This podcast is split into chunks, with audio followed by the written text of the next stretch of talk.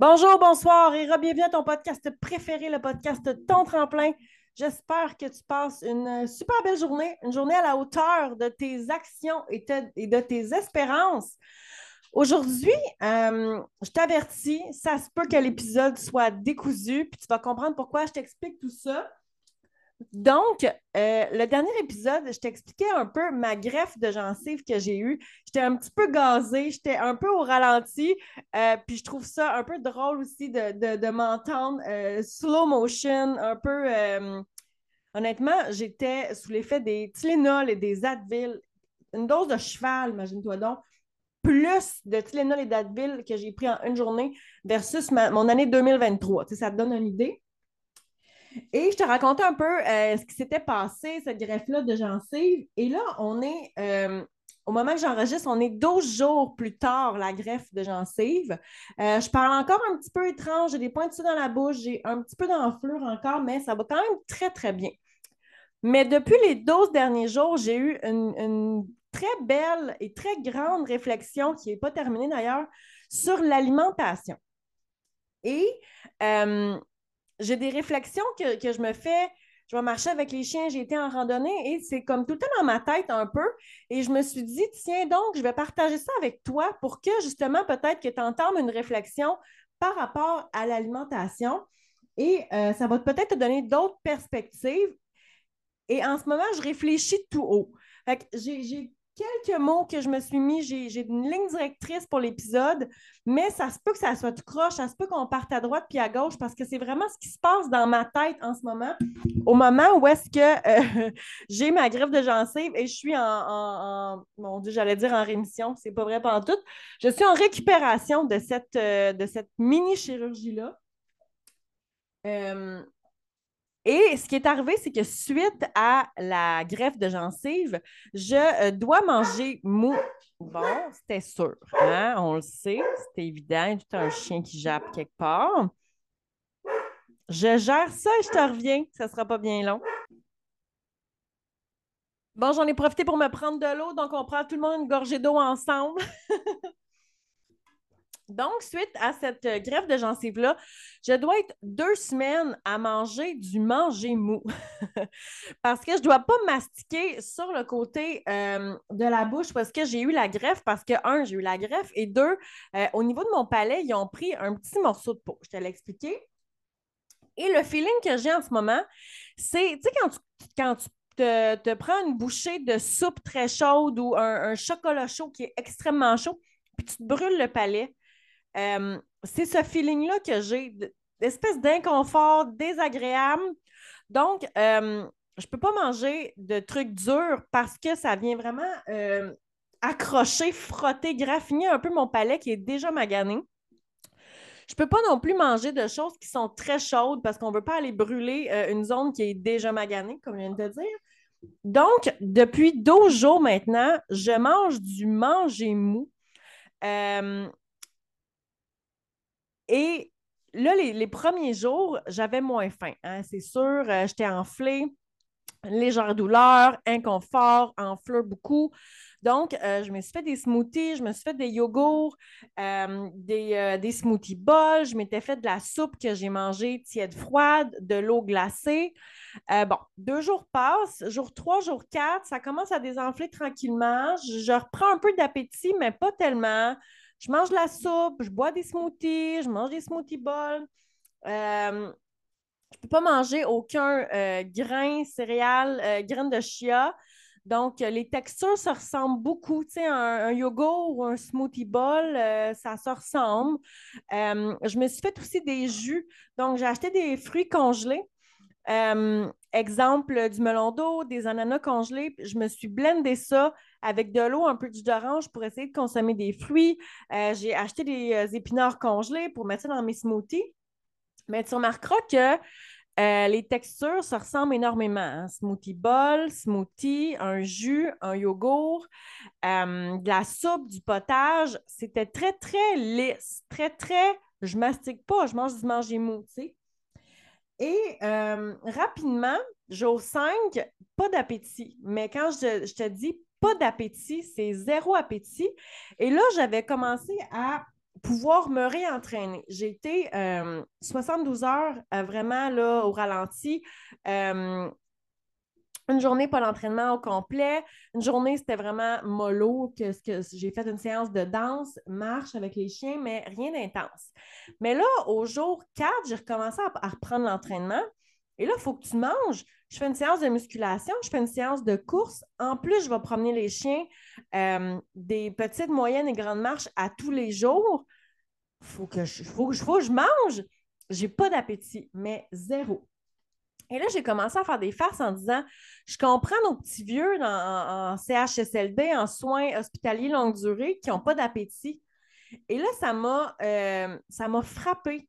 Tu sais, manger des puddings, manger des jello, euh, c'est le fun d'une journée, deux jours. Mais euh, plus que ça, probablement que tu perds l'appétit comme moi, j'ai perdu l'appétit, tu sais. Et je me rends compte que on dit souvent, on mange avec nos yeux, hein, les couleurs, mais je me rends compte qu'on mange aussi beaucoup avec les textures et avec euh, la mastication, dans le sens que moi, là, je mangeais du lisse, je mangeais du liquide, je mangeais du très, très mou et j'avais plus le goût de manger. Donc, oui, les yeux, oui, les couleurs, mais aussi les textures, le croquant puis la mastication.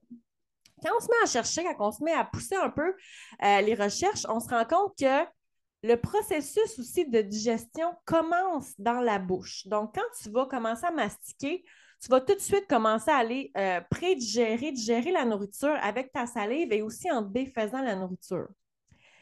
Puis ça, ce que ça fait, c'est que ça va aider à activer le signal de la satiété. Tu sais, quand tu te sens plein, ben, avant qu'on se sente plein, ça prend un 20 minutes à peu près pour que ton cerveau t'envoie le message de OK, fille, OK, gars, OK, chummy, chummy, t'as assez mangé, c'est assez. Parce que tu as mastiqué, parce que tu as pris le temps de respirer entre tes bouchées, parce que tu as pris le temps de jaser, puis là, tu plus faim, tu sais.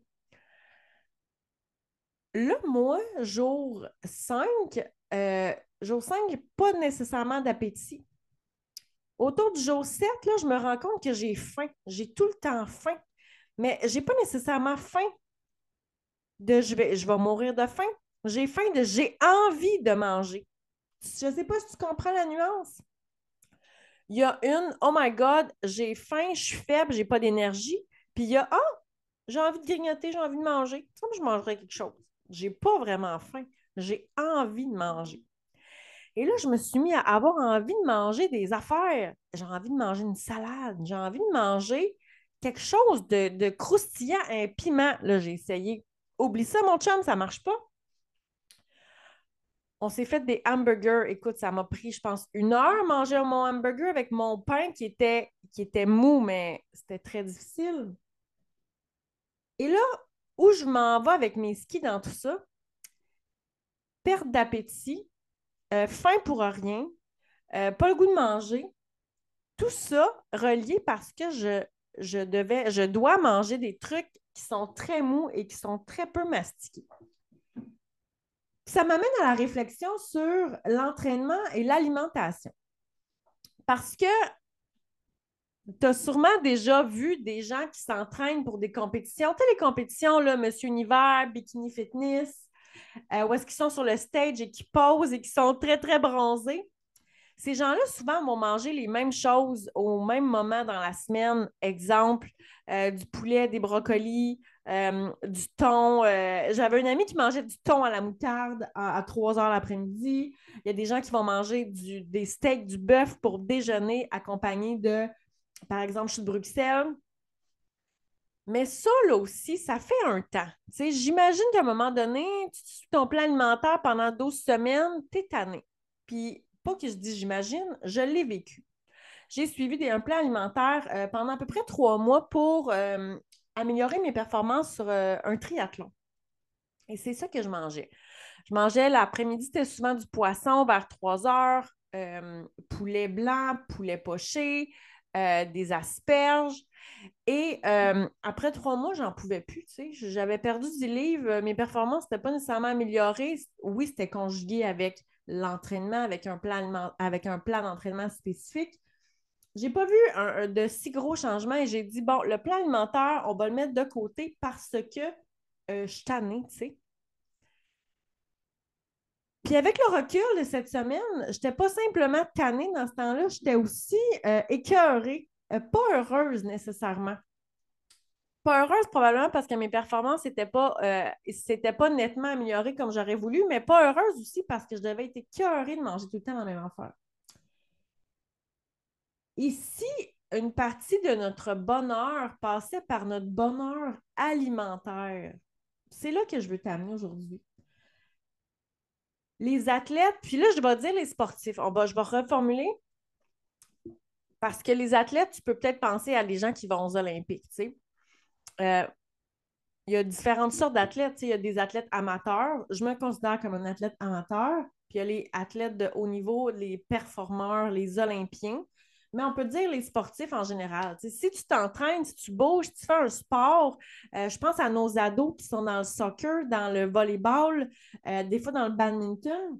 Il faut que ça mange, il faut manger parce que tu n'en auras plus d'énergie, tu vas être fatigué, tu vas moins bien dormir, tu vas encore moins bien récupérer, puis tu n'auras pas d'énergie pour ton sport.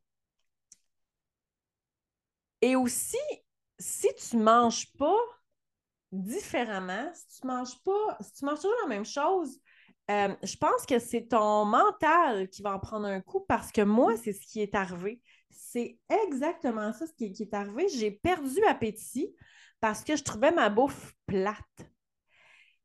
Puis j'ai l'impression que ta performance doit être affectée parce que tout ce qui se passe entre tes deux oreilles a un impact. Et là, je me dis, si on avait des athlètes heureux, côté alimentation, si on avait des sportifs heureux, est-ce qu'ils performeraient mieux? J'ai envie de dire oui. Puis là, peut-être que tu te dis, ah oui, mais tu sais, l'athlète qui va aux Olympiques, là, euh, il faut qu'il mange bien pour performer, puis pour se rendre qu'il est à son haut niveau. Je comprends.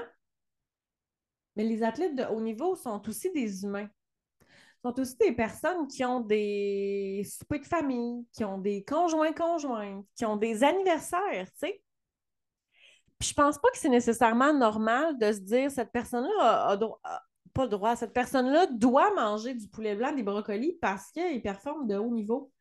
C'est sûr qu'à un moment donné, ça te joue sur le moral, puis ça te joue sur euh, le mindset. c'est sûr et certain d'être toujours euh, un peu isolé j'ai vu aussi dans la vie des gens qui allaient souper chez des amis en famille et qui apportaient leur lunch, justement. Euh, tu as le droit de manger ce que tu veux dans la vie, mais je suis certaine qu'après un certain temps, ça doit te peser sur le moral. Et j'ai aussi envie de dire que euh, pour faire un bonheur alimentaire, c'est pas toujours nécessaire de manger l'espèce de grosse poutine qu'on a peut-être des fois en tête. Tu sais, l'espèce de cheat meal qu'on se dit Ah, j'ai un cheat day, j'ai une journée triche où est-ce que je vais manger ce que je veux, puis je vais manger de la pizza, puis je vais manger une poutine, puis des frites, puis des pogos. Pour être heureux, euh, moi, j'aime bien manger une salade.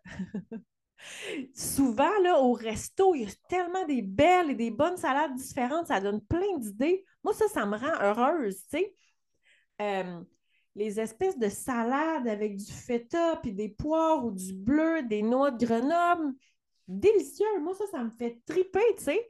Là, à ce moment, ça, je ne peux pas manger ça à cause des noix de Grenoble, justement. Euh, mastiquer les poires. Et ça, ça me pas que ça me rend dépressive, je suis pas à ce niveau-là, ça fait 12 jours, ça fait pas 12 ans que je mange mou, je suis pas si à plaindre que ça, mais je pense que c'est une réflexion à avoir que euh, notre bonheur, notre santé mentale, notre mindset peut aussi passer par notre alimentation. Puis souvent, mes clientes qui vont démarrer leur parcours santé vont vouloir perdre du poids et ça passe par l'alimentation, ça passe par l'entraînement. Et souvent, je vais leur dire commence donc par t'entraîner, puis dans quelques semaines, tu changeras des choses dans l'alimentation. Parce que là, ça devient très, très euh, dur sur le mental, très, on, on devient overwhelmed rapidement. Puis souvent, ce qu'on va faire, c'est intégrer ça, poulet, brocoli, poisson, saumon, euh, asperges. Et je vois aussi des gens qui vont décrocher rapidement parce que c'est beaucoup l'entraînement, parce que l'alimentation, c'est ordinaire, c'est plate. Mais c'est sûr, parce que si on se force à faire des choses qu'on n'aime pas à chaque jour, ça va finir par nous décourager, nous démoraliser. Même titre que quelqu'un qui commence à s'entraîner, qui va courir tous les jours, puis qui aille ça au plus profond de son être, il ne restera pas motivé longtemps. Même chose pour l'alimentation. Si ton poulet et tes brocolis, tu les aimes pas, tu ne resteras pas motivé longtemps. Je ne sais pas si ça fait du sens, cette réflexion-là à haute voix qu'on fait ensemble. Puis encore là, j'ai pas envie que tout le monde se garoche à l'épicerie et qu'il aille s'acheter des euh, gâteaux forêt noire des éclairs au chocolat. Quoique, l'objectif, c'est que de temps en temps, c'est correct, puis c'est bon, puis ça fait du bien. Ça fait du bien à l'âme, ça fait du bien à la tête, ça fait du bien à l'estomac aussi.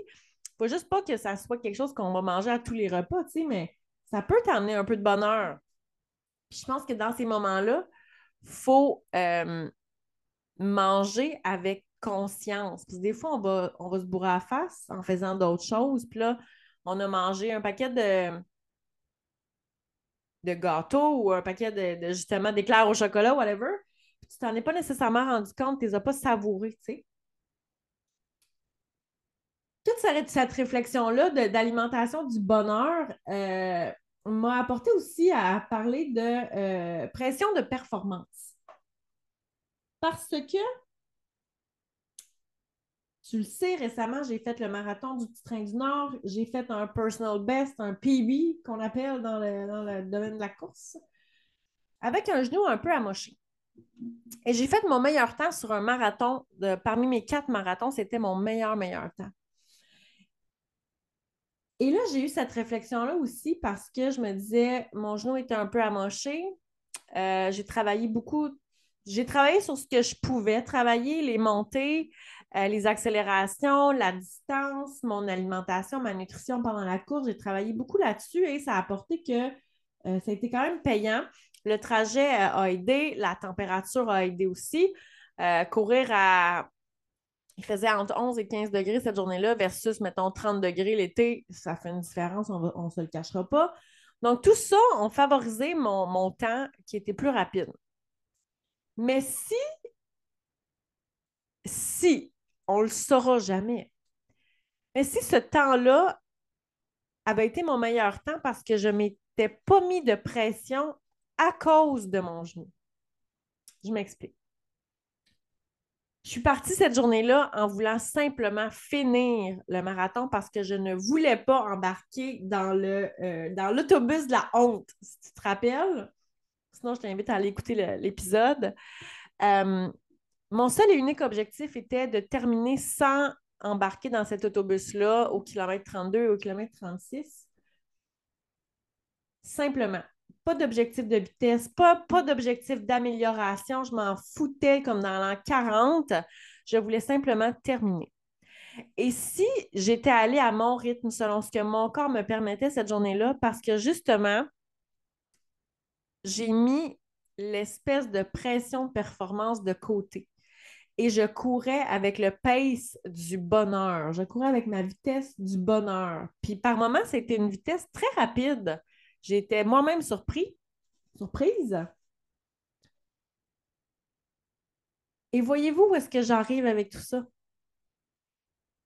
Je me suis moins mis de pression à ma course. J'ai eu mon meilleur temps sur une distance marathon. Et si on était heureux aussi côté alimentaire, est-ce que ça nous amènerait à peut-être performer davantage? Parce que si euh, si tu manges un peu plus, si tu manges mieux, si tu manges aussi ce que tu aimes, ce qui te fait plaisir, tu vas avoir l'énergie, le mental, les calories aussi pour aller t'entraîner, puis te pousser davantage, puis te challenger et faire tes entraînements au maximum. Pas à moitié parce que tu n'as plus de jus, pas à moitié parce que tu es tanné, puis tu es rien, puis ça te tente juste pas, tu sais. Tu vas y aller à fond la caisse parce que tu es heureux, parce que tu aimes ça, et est-ce que ça va engendrer une meilleure performance? Peut-être. Donc, c'est une réflexion que je te lance parce que des fois, on peut, pas des fois, je recommence. C'est une réflexion que je te, je te lance parce qu'on peut toujours s'améliorer côté alimentation, côté stress, côté pression. Puis quand je dis s'améliorer côté alimentation, ça ne veut pas nécessairement dire de justement manger des épinards, du brocoli et du poulet blanc. Ça veut peut-être atteindre, dire atteindre l'équilibre pour toi. Ça veut peut-être pour toi dire euh, manger un petit dessert une fois de temps en temps, manger des biscuits une fois de temps en temps, ou aller au restaurant puis te payer une balasse salade parce que c'est ça qui te fait triper, tu sais. Donc, on termine là-dessus aujourd'hui. Cette belle réflexion-là sur le bonheur alimentaire et le pace du bonheur. J'espère que ça t'a euh, guidé vers une belle réflexion. La mienne n'est pas terminée, c'est sûr et certain. Je vais continuer à m'informer sur le sujet et à réfléchir à comment je peux toujours m'améliorer parce que c'est le but ici. Euh, on n'atteint pas la perfection, mais on avance vers nos objectifs en passant à l'action. Si tu as aimé l'épisode, je t'invite à donner un review 5 étoiles sur la plateforme de ton choix et n'hésite pas à partager dans tes réseaux sociaux, me taguer Mélissa barre en bas, plante partout sur Instagram, TikTok. Envoie aussi l'épisode à un ami si tu penses que ça peut aider quelqu'un. Puis finalement, n'hésite pas à venir m'écrire sur euh, les réseaux en privé, qu'on échange puis qu'on jase. Ça va me faire plaisir de te euh, connaître davantage. Là-dessus, on se laisse et on se retrouve la semaine prochaine pour un autre épisode de ton podcast. Bref, allez, ciao, ciao!